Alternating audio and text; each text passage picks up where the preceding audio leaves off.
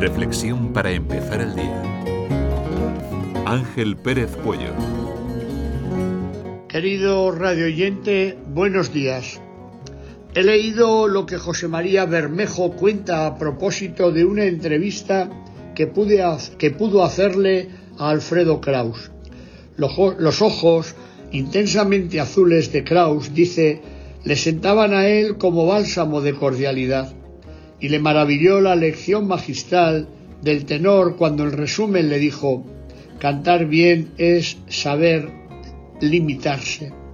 Yo entiendo, viene a decir el autor de la entrevista, que esa respuesta es como un ideal de vida.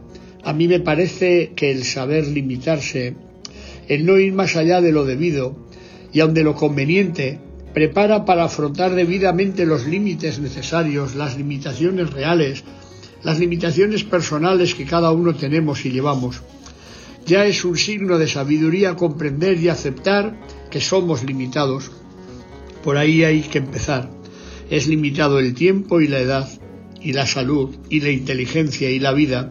Somos limitados, pero esa es precisamente la esencia de nuestro ser. Qué maravillosa escuela para aprender en la vida propia a comprender las limitaciones de los demás. ¿Cómo me atreveré a despreciar los límites ajenos si experimento los míos propios cada momento? A veces son los límites como un freno o como una frontera, a veces son también una rampa de lanzamiento para amar mejor.